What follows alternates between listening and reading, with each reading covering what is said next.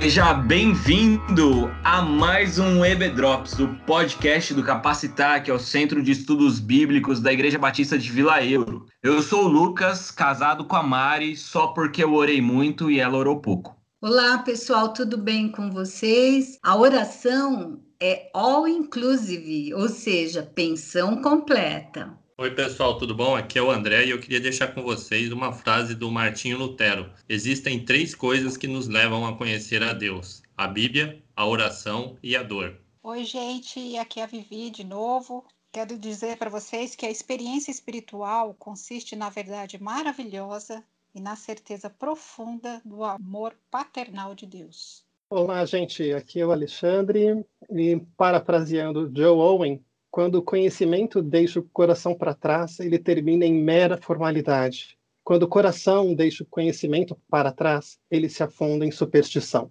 Bom, gente, nós estamos chegando ao episódio 36 do EB Drops. E o tema que nós vamos falar hoje é em relação a buscar a Deus em oração. E a gente usa muito essa expressão da busca, né? Essa, esse termo, ele é muito relacionado à oração. E o que, que significa esse negócio de buscar a Deus em oração? A gente tem que buscar Deus em algum lugar. E quando a gente fala desse buscar a Deus, a gente fala muito em relação à experiência. Geralmente é algo que vem da oração, ela vem junto com essa ideia de buscar e o que, que eu vou sentir. Então, para entender um pouquinho melhor dessa questão toda da experiência, eu queria perguntar para a Fátima quais são, de fato, o, os tipos de experiências que nós podemos esperar quando a gente busca e encontra Deus em oração? Então, a frase que eu comecei a gravação, né? Falando que a oração é pensão completa, é nesse sentido, porque na oração a gente encontra tudo do que a gente necessita. Nessa busca, nesse encontro, o nosso objetivo maior tem que ser buscar sentir a presença de Deus porque através dessa presença, é, desse trabalhar do Espírito no coração da gente, a forma como a gente se ajoelha para orar é diferente da forma que a gente se levanta para enfrentar a vida. A Paulo sempre fala é, das gloriosas riquezas de Deus que Deus tem para nós quando nós, é, através de um encontro pessoal com Ele, é, podemos tomar posse daquilo que Ele tem para nós, para as nossas vidas, né? E essas gloriosas riquezas, elas estão à disposição dos cristãos. Paulo alerta em todo momento nas suas cartas, né, para que a gente entenda o amor de Deus e tome posse daquele poder que ele coloca no nosso coração, né? A, as gloriosas riquezas é, é mais ou menos assim, para dar uma ilustração, né? É, uma pessoa ganha um cruzeiro de presente num concurso e ele vai para essa viagem, mas como ele tem poucas posses, ele se arma, né, monta a malinha dele lá com alguns alimentos, leva alguns salgadinhos, alguns refrigerantes e procura ficar mais dentro lá do camarote com medo de, de, o almoço ser caro, as coisas serem caras, e ele passa lá os três dias do cruzeiro dentro do, do camarote dele. Na saída, ele cruza com algumas pessoas que perguntam: Ué, você não quis participar das atividades? E ele fala: Não, é que eu vim com poucos recursos. E aí a pessoa fala: Não, mas já estava tudo incluso. É tudo all inclusive na sua passagem. E às vezes a gente vive a vida cristã dessa maneira sem entender, sem conhecer, sem saber as gloriosas riquezas, as coisas maravilhosas que Deus já nos proporcionou. Às vezes, quando você se ajoelha de uma forma, às vezes só com uma, uma lista, né, do que você quer pedir para Deus, e de repente você levanta e aquilo ali já não tem mais tanto valor, tanta importância para você, porque Deus trabalha no seu coração e ele te, te dá as gloriosas riquezas dele, que é a força no íntimo do seu ser, é o poder do espírito para poder viver uma, uma vida de forma a brilhar no meio da sociedade, né? Nós vivemos no meio de uma sociedade sofrida. Às vezes a situação é difícil, mas a forma como você enfrenta a situação é diferente. E isso só é possível quando você tem um encontro real com Cristo e através da oração você se enche, você fica pleno de Deus, né? Então a oração é para buscar essa plenitude de Deus para enfrentar a vida de forma a brilhar no meio da nossa sociedade. Uma coisa que é interessante, inclusive nesse texto que você trouxe, né, da onde está vindo a sua fala, aqui de Efésios 3, ele fala que da riqueza da glória de Deus nos fortaleça com poder interior por meio do Espírito Santo do Senhor. E aí eu queria perguntar para Vivi, então, dentro dessa possibilidade de buscarmos a Deus, de e de termos essa refeição completa, esse all inclusive que a Fátima nos trouxe, qual é então a, a função, como o Espírito trabalha dentro de todo essa, esse cenário de oração que está sendo colocado para a gente?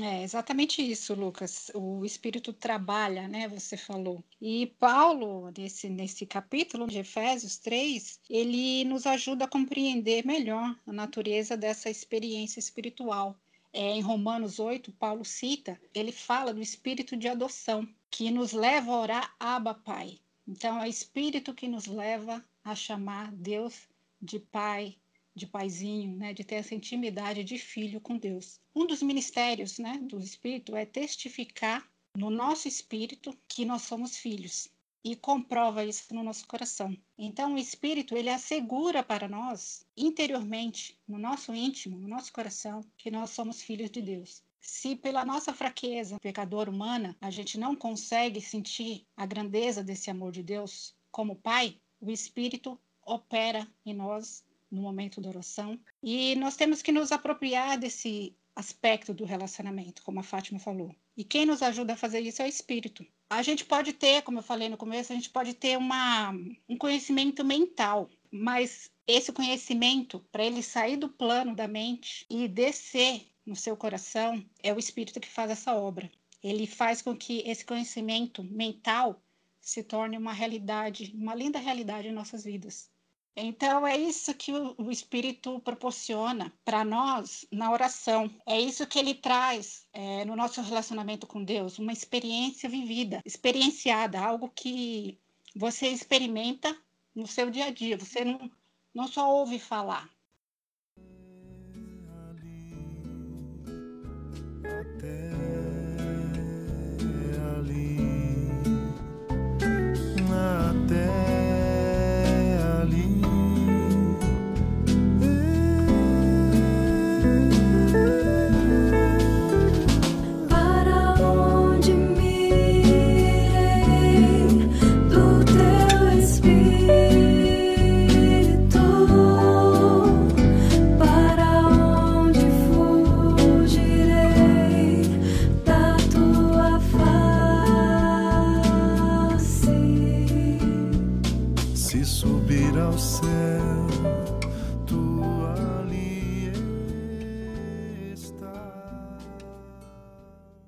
interessante, né, Vivi? Porque ouvindo uma sequência aqui, outro dia eu fiz esse exercício de ouvir a, a, nossa série sobre oração desde o primeiro episódio. E uma coisa que é muito evidente, pelo menos para mim, né, eu que li o livro, não sei se para os nossos ouvintes, mas acredito que sim, é o quanto as palavras afetos, sentimentos, coração estão presentes. Então, isso que você traz é, é, muito disso, de que esse conhecimento da oração, ele realmente desça né, da mente para o nosso coração, que ele saia simplesmente do campo das ideias e atinja os nossos afetos, os nossos sentimentos, porque só assim a gente vai conseguir sair da oração técnica e ir para uma oração vivencial, experiencial, né? Verdade. É, Paulo, ele nos mostra exatamente isso, essa diferença de você meditar simplesmente mentalmente e você meditar com a ajuda do Espírito Santo, fazendo essa transferência né, do pensamento para o sentimento, como você falou. E aí, em Efésios 3, ele nos convida, Paulo nos convida a pensar, né, meditar mesmo sobre a largura, o, comprimento, a altura do amor de Cristo, né? Ele sugere que a gente pense em Isaías 1,18, que fala que, ainda que nossos pecados sejam vermelhos como a escarlata, eles se tornarão brancos como a neve. O outro aspecto, o comprimento, né? E a gente pode é, se utilizar de João 10, que Jesus fala: Eu conheço os que são meus, eu lhes dou a vida eterna, e ninguém é capaz de arrancá-los da minha mão. É infinito. O outro aspecto que ele fala que é altura e profundidade, em Mateus 46, que fala até onde Cristo se submeteu a fim de nos amar, do que ele abriu mão. E no último aspecto ele fala do, da altura, que o amor de Deus é infinitamente alto. Em João 17, Jesus diz: Pai, quero que eles tenham a glória que eu tinha contigo antes da criação do mundo. Olha onde vai isso. Então é uma, é uma altura que a gente não consegue mensurar, né? Uma outra expressão, digamos assim, que a gente usa bastante quando a gente fala, quando a gente usa esse termo buscar a Deus, é o de buscar a face de Deus, né? E aí eu queria perguntar para o André o que significa e o que, que tem de verdade por trás desse conceito de buscar a face de Deus.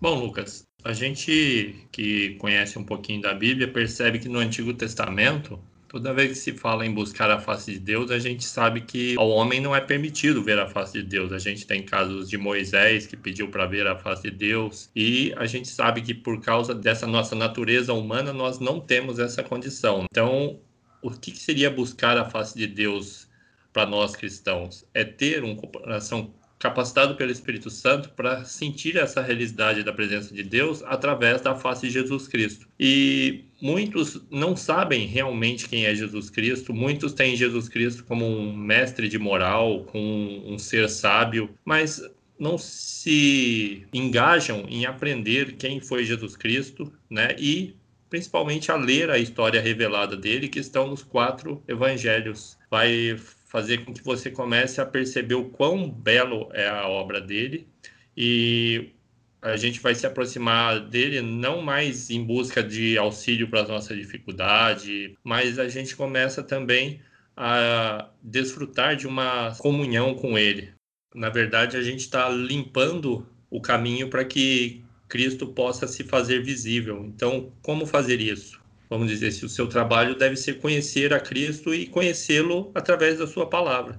Por isso que lá a frase que eu tinha dito, né, no início, conhecer a Deus, a Bíblia, a oração e a dor. Porque infelizmente muitos só conhecem a Deus quando a dor aperta e ele corre para Deus. Totalmente relacionado com o episódio da semana passada que a gente falou sobre meditar na palavra e meditar em oração, né? E, e é muito interessante quando a gente pensa e a gente fala e usa essa expressão, né? Ah, tô querendo buscar a Deus, tô querendo buscar a face de Deus.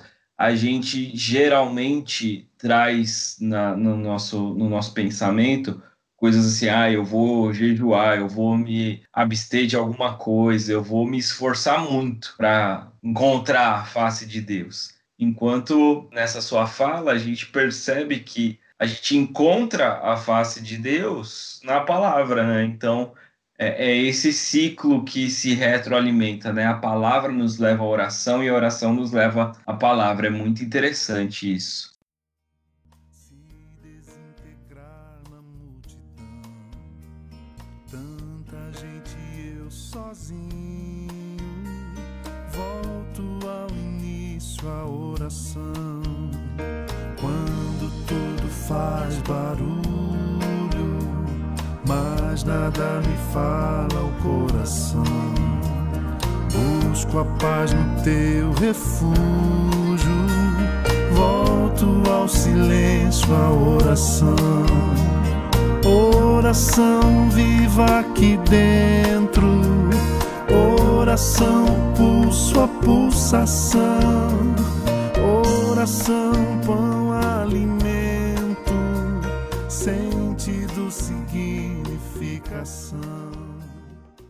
É, mas então eu queria perguntar agora para o Alê, para a gente caminhar para o final do nosso episódio, como que a gente faz então para manter esse equilíbrio do que a gente vê na palavra e também do que a gente sente na prática, né? Na, da nossa vida íntima de oração, porque a gente sabe que muitas vezes essa relação ela acaba pendendo para um lado ou pendendo para o outro, né? Às vezes a gente se acha insuficiente e a nossa prática de oração parece muito distante daquilo que a Bíblia nos coloca como padrão. Como que a gente faz para equalizar essa equação aí, Alexandre? Quando eu estava lá no começo do episódio, eu citei uma frase do John Owen. É mais ou menos assim: quando o conhecimento deixa o coração para trás, ele se torna mera formalidade. Mas quando o coração deixa o conhecimento para trás, ele se afunda em superstição. O, John Owen, ele era um teólogo puritano. Estou fazendo aqui um pequeno parênteses para vocês poderem contextualizar melhor. É, o puritanismo foi um, um, movimento cristão do século XVI, do século XVII, assim, e o John Owen ele trabalhou no século XVII. E era uma ideia principal de você transformar a igreja, purificando ela, trazendo mais pureza na adoração, trazendo mais pureza na doutrina e trazendo uma vida de mais piedade, tanto no âmbito pessoal quanto no âmbito comunitário. Esse era o ideário principal do puritanismo. Mas sabe o que acontece? Quando a gente está falando do John Owen e quando ele está estudando mais sobre oração, ele fala que a gente tem que buscar um misticismo radicalmente bíblico é uma ideia assim que a gente medita profundamente nas escrituras, a gente medita na verdade teológica que a gente conhece das, das escrituras, o Espírito Santo vai e trabalha em nós e isso é transformado numa verdadeira experiência espiritual. É aquela ideia assim, eu tenho uma convicção doutrinária, mas essa convicção doutrinária ela tem que transformar a minha existência senão ocorre um risco de ter um cristianismo que é só nominal. Como exemplo, a gente sempre acredita que Deus ama a gente de verdade. Se isso está doutrinariamente estabelecido na gente, está dentro de nosso, nossa mente, dentro do nosso coração, isso precisa se transformar numa realidade, tem que se transformar numa certeza existencial mesmo. E é inabalável que seja assim, se surgir a crítica no âmbito do trabalho, o sofrimento, a dor que a gente possa ter que enfrentar, a gente não esquece que Deus te Deus nos ama. É o exemplo que a Deus. Assim, é um amor tão grande, tão profundo, tão largo, que eu não, não posso esquecer disso na minha mente. A ideia principal é que eu tenho que acessar essas minhas convicções que eu tenho na palavra e transformar isso em realidade na minha vida. Senão, isso vai ser um mero cristianismo nominal. Eu vou me chamar de cristão mas de fato eu não sei direito o que é isso, né? É uma outra coisa que é importante, assim, do outro lado, se eu corro o risco de só buscar conhecimento e não buscar experiência e de eu me tornar um cristão nominal, se eu só buscar experiência, eu posso correr o risco de ter só uma experiência que seja completamente separada da palavra de Deus. Por outro lado, podemos dar uma ênfase desnecessária, gente, no lado místico e buscarmos uma experiência que seja separada da palavra. A gente tem uma experiência mística, ela é profunda, ela é emocionante, ela é tocante, mas ela só não é baseada na palavra. E pode acontecer nessa oração mística, mesmo quando bem intencionada, ela pode fazer com que eu perca a ideia de centralidade de Cristo, dessa mediação de Cristo no meu relacionamento com o Pai essa ideia de que, assim, que através de Cristo eu posso ser chamado de filho, através do sacrifício de Cristo, da mediação de Cristo, eu posso ser chamado de filho. Muitas vezes a oração mística ela vai esquecer disso e ela vai citar o, o em nome de Jesus como um mero ritual, mas de fato ela não vai estar trabalhando nisso. A ideia principal que o Joe Owen traz, que eu queria trazer para vocês também, é que a gente precisa buscar uma experiência profunda com Deus. E essa experiência ela tem que ser tão profunda até que o, o teu coração, o meu coração, ele fique cheio de admiração por Deus. Mas é importante que essa admiração, esse deleite, essa alegria em Deus, ela precisa estar fundamentada na palavra e no evangelho da graça a gente precisa manter esse equilíbrio. E é essa dicotomia, esse, essa, esse trabalho que a gente tem que fazer, esse diálogo entre a palavra de Deus, a nossa experiência, a nossa busca por conhecimento e, e o conhecimento doutrinário e, ao mesmo tempo, essa busca mística de uma experiência pessoal, de olhar na face de Deus, como o André estava comentando, ela tem que ser algo equilibrado na nossa vida. Para que a gente consiga verdadeiramente ter esse misticismo radicalmente bíblico, de ter uma vida cheia de experiências com Deus, uma vida profunda de experiências com Deus e profunda de experiências baseadas, bem baseadas na palavra. É, Alexandre, eu vejo que a palavra de Deus, ela não muda. Agora, as nossas emoções, os, a nossa forma de, de, se achegar a Deus depende muito da, da do, do, jeito que você está no dia. Então, a palavra, ela baliza essa experiência, né? Ela te mantém num equilíbrio, como você bem falou mesmo. Muito uhum. importante isso aí. Isso mesmo, Fá. Eu estava pensando exatamente nisso, né? Porque a gente comentou tanto da ação do espírito, né? E o Ale veio exatamente falar disso, de, desse equilíbrio que alguém pode entender, né? O espírito age na oração, então é uma coisa descolada da palavra, né? Uma, uma experiência puramente mística ou emocional. E não é, não é isso, não é disso que a gente está falando. A gente está falando aqui é, você, quando você está neste momento de oração, você já tem esse conhecimento bíblico de quem é o Espírito, qual o papel dele na Trindade. Você já sabe isso, você já estudou a doutrina, né? Realmente não é algo descolado da palavra, né? Não, não é. E, e sabe de uma coisa que é, que é interessante? Quando a gente tem essa oportunidade de você poder conhecer a palavra, de ter esse relacionamento de uma verdadeira experiência com Deus. Meu, assim, eu te digo porque, da experiência antes e depois, né? Quando você conhece mais a palavra, em cima da palavra, você tem uma experiência vivencial, o teu impacto nessa experiência é muito mais profundo. Com certeza. Porque você consegue compreender esse Deus com quem você está conversando, que conversa com você de volta da palavra. Você consegue entender isso de uma forma profunda e que isso enraiza dentro de você e te transforma. Não é uma coisa que chega e simplesmente, nossa, que gostosa essa experiência que eu tive hoje. Não, não é só isso. É algo que foi bom, que você viveu aquela experiência e essa experiência te transforma, porque ela é embasada na palavra.